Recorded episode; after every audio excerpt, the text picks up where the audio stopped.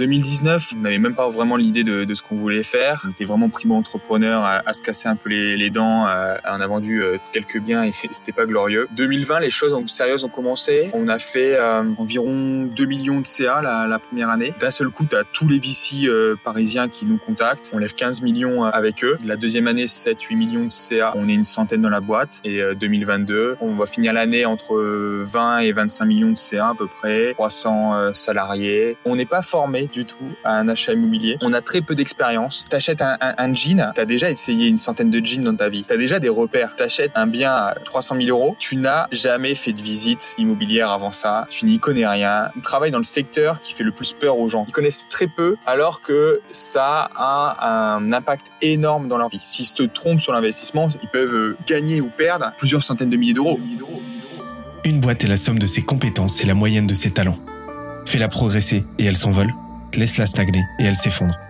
Et la meilleure façon de s'améliorer, c'est d'écouter ceux qui sont déjà passés par là.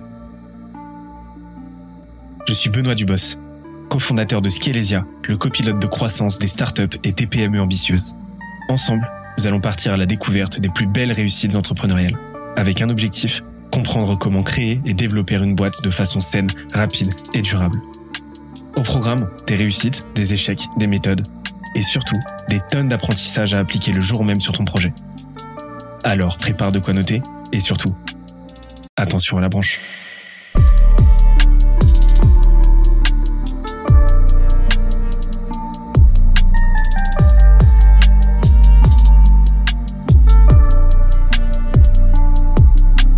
Let's go.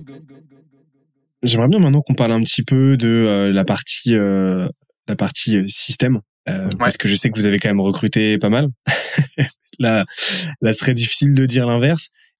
Comment tu fais pour euh, comment tu fais pour recruter autant sans euh, sans donc passer de 10 personnes, je rappelle, à à 350, c'est ça aujourd'hui? En... Ouais, on est passé à 300 début d'année. Là, là, on va s'approcher des 350 en effet. En trois ans, c'est quand même assez fou. Ça fait ça fait une personne tous les trois jours, quoi, environ. Euh, comment comment tu fais pour euh, gérer ça? C'est quoi votre stratégie de recrutement aujourd'hui? Et comment vous faites pour attirer les bonnes personnes? Alors, euh, déjà, c'est être attractif euh, pour attirer les bonnes personnes. Euh, les bonnes personnes ont envie de bosser dans les bonnes les bonnes boîtes, tout simplement, et, et elles viennent à toi dès que tu es intéressant. Et donc, bah, automatiquement, il faut communiquer il faut être assez transparent parce que euh, si t'es pas transparent, en fait, tu les intéresses pas parce qu'ils tout simplement ils te connaissent pas. Donc ouais, il faut, il faut, il faut que tu, tu. Je pense que c'est, une des trois, quatre missions euh, principales euh, d'un, d'un, d'un founder, c'est d'aller attirer les top profils à le rejoindre, les convaincre. Et j'en ai bouffé des entretiens. J'en ai vraiment bouffé, même avec des gens qui finalement sont pas venus, mais tu, enfin, j'ai fait des, j'ai fait des entretiens avec des, des profils euh, ultra ultra bons et, et là, t'as pour unique objectif, c'est d'aller le, le, le, débaucher. C'est, c'est dur, hein. la plupart du temps, tu n'y arrives pas et tu prends des, euh, tu, enfin, en fait, il faut se mettre, enfin moi je me suis mis dans le, le, mindset de me dire ok je donne tout sur ton entretien même si euh, c'est comme un client en fait. Tu as une chance sur 10 de closer. Euh, si en fait tu te si tu fais que des entretiens à des gens que, avec qui tu as une chance sur deux de le closer c'est que peut-être que tu aurais pu euh, chercher peut-être un, un, meilleur profil tu vois. C'est un peu ma c'est un peu ma théorie. Mais euh, parce que si tu as des super bons profils à la direction tu vois nous Comex euh, on cherche vraiment que des excellents profils ça dépeint derrière, en fait, euh, sa cascade. Tes directeurs, en fait, ils sont chauds de te rejoindre uniquement si ton COMEX est ultra bon. Et tes responsables, ils sont intéressés pour être managés uniquement par des directeurs s'ils sont vraiment meilleurs qu'eux. Et les gens acceptent d'être... En fait, globalement, les gens acceptent d'être managés par des gens qui sont bien meilleurs qu'eux. Et ça leur pose aucun problème quand le quand la personne a beaucoup à leur apprendre, euh, que ce soit sur leur expertise métier, sur la méthode, sur du management ou autre, euh, y a, ça se passe bien en fait, ça se passe très bien et c'est vrai que ça va un peu à peut-être euh, parfois à ce que j'entends, tu vois, euh, où on parle beaucoup aujourd'hui de liberté, où c'est compliqué de se faire manager et on l'accepte de moins en moins. La vérité, c'est qu'on n'accepte plus de se faire manager par des gens qui sont qu'on juge peut-être pas assez bons, en tout cas qui sont pas à la bonne place ou j'en sais rien, mais mais quand quelqu'un t'apporte énormément au quotidien, c'est un plaisir de se faire manager par, par, par, un tel profil. C'est un peu ce qu'on ce qu'on recherche. C'est des gens qui sont bons humainement, euh, avec des vrais skills et euh, et qui aiment travailler aussi. C'est un point important euh, qu'on sous-estime souvent dans le dans le dans, le recrutement, mais les gens qui sont bons prennent du plaisir à travailler sur les sujets difficiles, laborieux. Maintenant, je me rends compte vraiment du recul que les profils qui ont le plus évolué chez nous, qui sont les meilleurs, c'est ceux qui prennent en fait, euh, qui soit se posent pas la question, soit prennent même du plaisir à travailler sur les vrais problèmes complexes en profondeur, même quand c'est laborieux, que c'est vraiment relou, que tu dois te coltiner euh, euh, 50 fois le même truc, ils le font, ils se posent pas de questions parce qu'ils savent que c'est comme ça que la, la, le problème va être débloqué quoi. Et donc euh, euh, ouais, bah, c'est pas de secret. Hein. Trouver les, les top profils euh, qui partagent tes valeurs et les onboarder. C'est très très dur, mais les onboarder efficacement. Euh, ça a été un véritable chaos hein, en début d'année. Quand on est passé, tu vois, de, de en, mais vraiment en 3-4 mois, de, de, on a recruté 200 personnes et que tu te retrouves avec euh, chaque lundi, à chaque onboarding, euh, donc en fait, il y avait, nous on avait tous les 15 jours un onboarding, enfin toutes les semaines il y avait un onboarding, mais en fait ça alternait entre les onboarding de sales, les onboarding euh, de certains métiers et les onboarding de toutes les, les profils les plus diverses, tu vois, genre je sais pas, que ce soit quelqu'un de la finance ou euh, du marketing ou autre. Et tu avais des vagues de 10-20 personnes qui arrivaient chaque semaine, qu'il fallait absolument euh, très très bien accompagner sur leur premier jour, vite formés euh, et pour ça, on a mis une, on a mis bah, une super sales, euh, euh, tout simplement Barbara, qui, qui est venue nous accompagner là-dessus en créant des onboarding toute la semaine. Elle passe son temps avec les équipes à onboarder la, dizaine de personnes de la semaine. Elle fait, elle est, elle est vraiment top pour ça. Et on a créé pas mal d'autres profils comme ça. En fait, souvent des anciens de la boîte qui étaient là les, premiers jours du coup qui connaissent bien les rouages en profondeur de la boîte euh, et qui prennent du plaisir en fait à voir cette boîte grossir, à lui donner de la valeur. Donc c'est le cas de tu vois euh, Barbara qui avait fait euh, déjà deux métiers chez nous et qui, qui, qui a pris vraiment ce rôle avec avec plaisir et euh, où je pense aussi à, à, à Clément euh, euh, qui par exemple dès qu'un nouveau city manager arrive passe pratiquement le premier mois dans sa ville avec lui à l'accompagner au quotidien sur toutes ses missions. On voit une énorme différence entre laisser un City vagabonder tout seul. Il y en a qui ont réussi, hein. Il y en a aussi qui se sont pris des échecs monumentaux où, euh, bah, à la fin du mois, euh, tu es tout seul dans ta ville, tu as l'impression de pas avoir réussi et les gens sont partis. Hein. Il y a des gens qui ont un peu craqué. Euh, alors quand ils sont accompagnés par une personne à temps plein, euh, qui en fait a vécu toutes les galères de Mastéos, euh, ça les fait vraiment relativiser et, et ils se sentent bah, bien accompagnés et donc ils, j'espère euh, progressent plus vite et, euh, et se sentent mieux dans la boîte. Après, on a une personne dédiée à la marque employeur euh, qu'on a recruté quand même assez rapidement, qui est souvent sous-estimée, mais tu vois faire de la la presse spécialisée euh, dans le recrutement, euh, euh, ton Welcome to the Jungle, avoir tout le temps tes offres à jour à peu près bien écrites, etc. C'est ça demande beaucoup de taf et et surtout, enfin j'aime bien j'aime bien parce que c'est Elise, elle est, elle est, elle est vraiment top. Elle, son message, c'est avant tout une bonne marque employeur, c'est une bonne rétention. C'est faire en sorte que tout tes euh, employés se sentent le mieux possible et c'est hyper dur. Et pour ça, chaque mois, on leur envoie un petit, on leur envoie un questionnaire avec tous les points améliorés euh, et on, est noté euh, par les équipes. Chaque chaque équipe est, enfin chaque pôle est évalué, etc. sur pas mal de critères.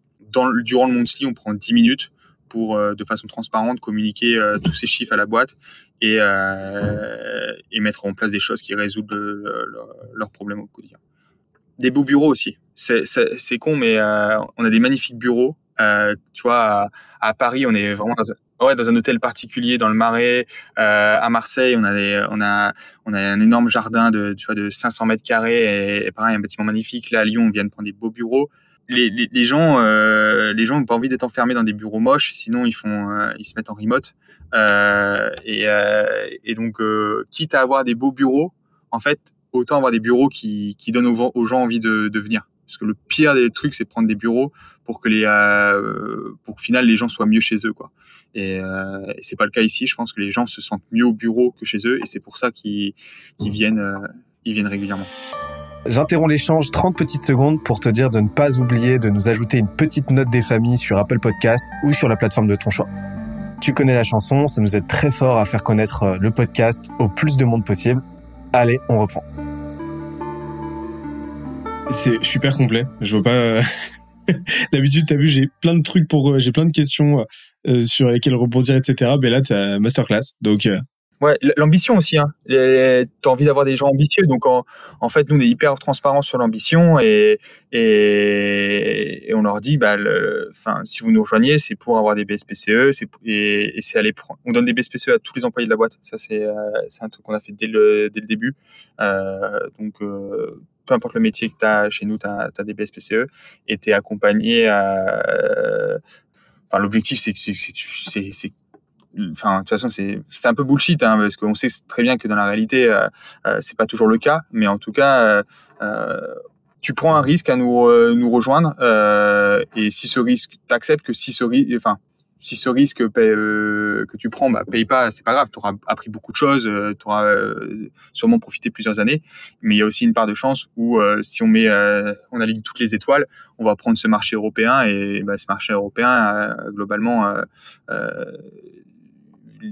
il est tellement énorme que, que, que tu vois, si tu montes une boîte qui fait euh, 5 à 10 milliards de CA euh, euh, annuel, et c'est possible, hein, euh, vu la taille du marché, hein, c'est, tu vois, je le répète, c'est, c'est, c'est uniquement prendre 5% du marché, tu vois, c'est, c'est énorme prendre 5% du marché, mais c'est, a, tu peux le faire si tu, si tu fais les choses, si tu mets les choses bien en place, et, et là, et là, tout le monde sera fortement récompensé, euh, même ceux qui arrivent euh, encore maintenant.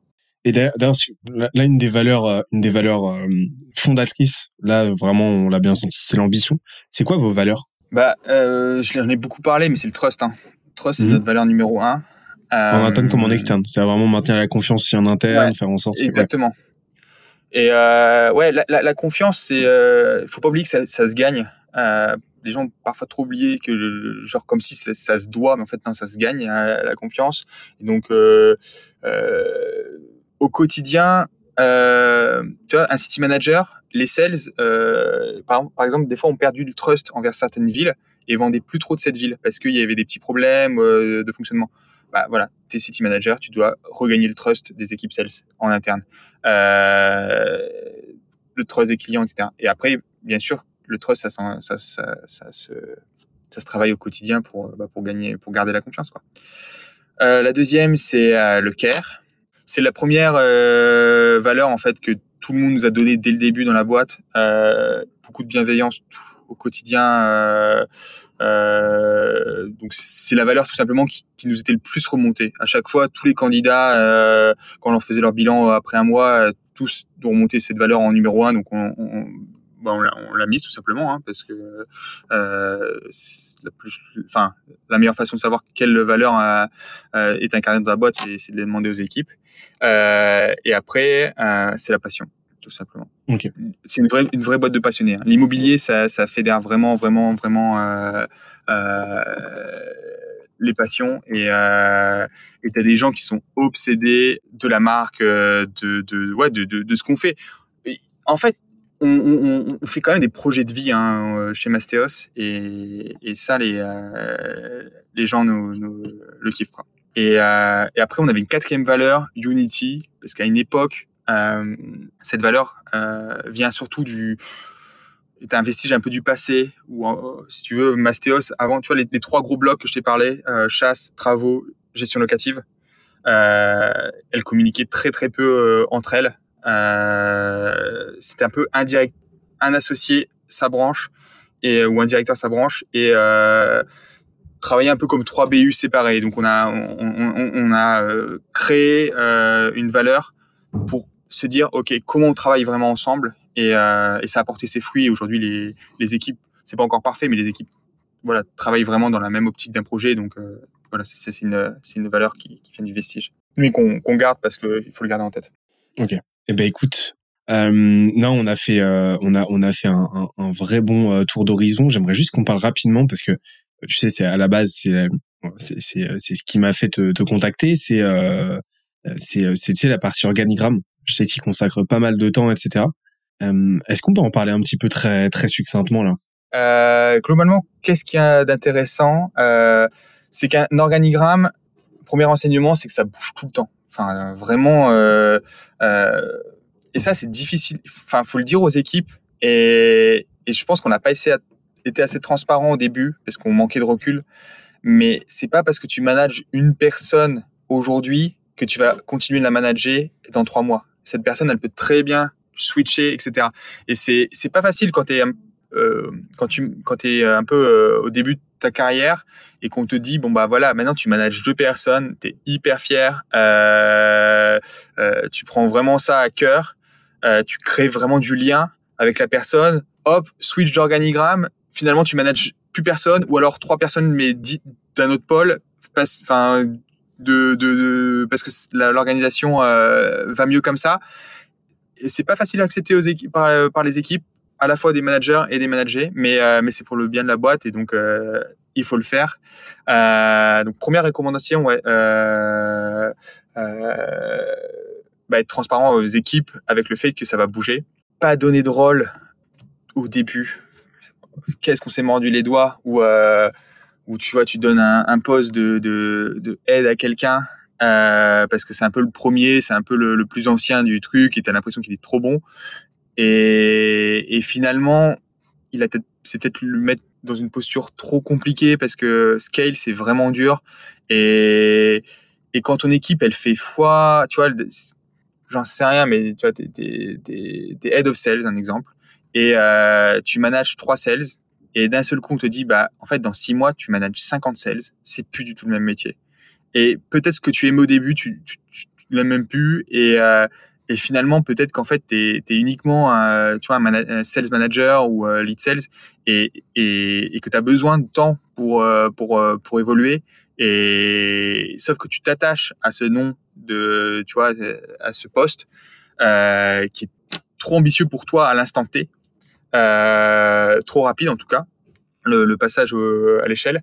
Et, et ça, ça c'est une erreur que que j'ai vu se répéter souvent et que je vois beaucoup se répéter dans des boîtes où euh, ouais tu confies le, les des postes de, de, de, de, direction euh, à, des profils qui, qui c'est trop tôt quoi. Euh, euh, et quand à côté d'eux, tu as un profil qui a, qui a 10-15 ans d'expérience, euh, hyper pointu, euh, qui arrive euh, et qui, euh, qui leur demande du coup bah, d'être à la même d'aller à la même vitesse, d'aller à la même vitesse d'exécution, de suivre des process avec la même rigueur, etc.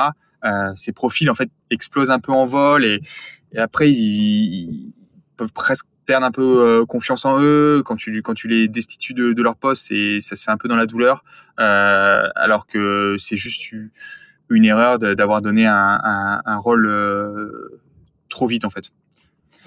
Garder le même poste dans une boîte à forte croissance, souvent on a envie d'évoluer, tu vois. On a envie d'évoluer un peu en, titre de poste. Et, euh, et au final, quand, quand tu vois, quand tu es city manager, je sais pas, prenons l'exemple de, Kevin à, Marseille, euh, quand tu es city manager euh, d'une ville qui fait trois deals par mois, tu vois, c'est- une petite agence immobilière, à d'un seul coup, tu, tu manages une ville qui fait 30, 40, 50 deals par mois. En fait, tu es, devenu la plus grosse agence de la ville en un an. C'est le cas, hein, euh, tu vois. Enfin, la plus grosse agence immobilière de Marseille, c'est euh, l'agence, euh, enfin, c'est l'agence Mastéos, quoi. C'est les bureaux de Mastéos. En soi, c'est déjà une évolution, tu vois, x 10 de ton rôle en un an. Ce que tu peux pas avoir dans d'autres boîtes. Euh, on te confie pas euh, du jour au lendemain, euh, tu vois, tu manages une personne, ah, d'un seul coup, tu en manages euh, 10. C'est- rare, quoi. En tout cas, ça, ça vient pas aussi rapidement. Et donc, euh, rester au même poste, et des fois, c'est un peu compliqué, tu vois, pour les gens qui se disent mais pourquoi il y en a qui évoluent très vite et, et, pas moi? Euh, mais ça, il faut leur faire comprendre. Rester au même poste dans une boîte à fort scale, c'est déjà évoluer fortement. Et donc pour ça, il faut euh, pour le pour qu'ils s'y retrouvent aussi, il faut arriver à compenser euh, côté euh, salarial. C'est tes responsabilités augmentent tous les six mois même à, poste égal. Et donc, euh, ben, forcément, euh, il faut qu'on revalorise ton salaire. Euh, il faut se lâcher un peu sur les BSPCE. et c'est ce qu'on a, c'est ce qu'on a fait. J'espère que l'épisode t'a plu autant que ça nous a plu de l'enregistrer et de le produire. Si c'est le cas, oublie pas de nous laisser une petite note et euh, de le faire tourner autour de toi. Ça nous aide énormément à faire connaître le podcast, à nous faire connaître et à prêcher la bonne parole d'une croissance saine, durable et rapide. En attendant le prochain épisode, on se donne rendez-vous sur scalesia.co, s c a l e z i a.co où tu découvriras des cours, des vidéos et des lives en libre accès pour t'aider à faire décoller ta boîte comme jamais. C'est notre promesse, c'est ça qu'on aime faire et on va continuer de le faire. On se dit à très vite. Bye bye.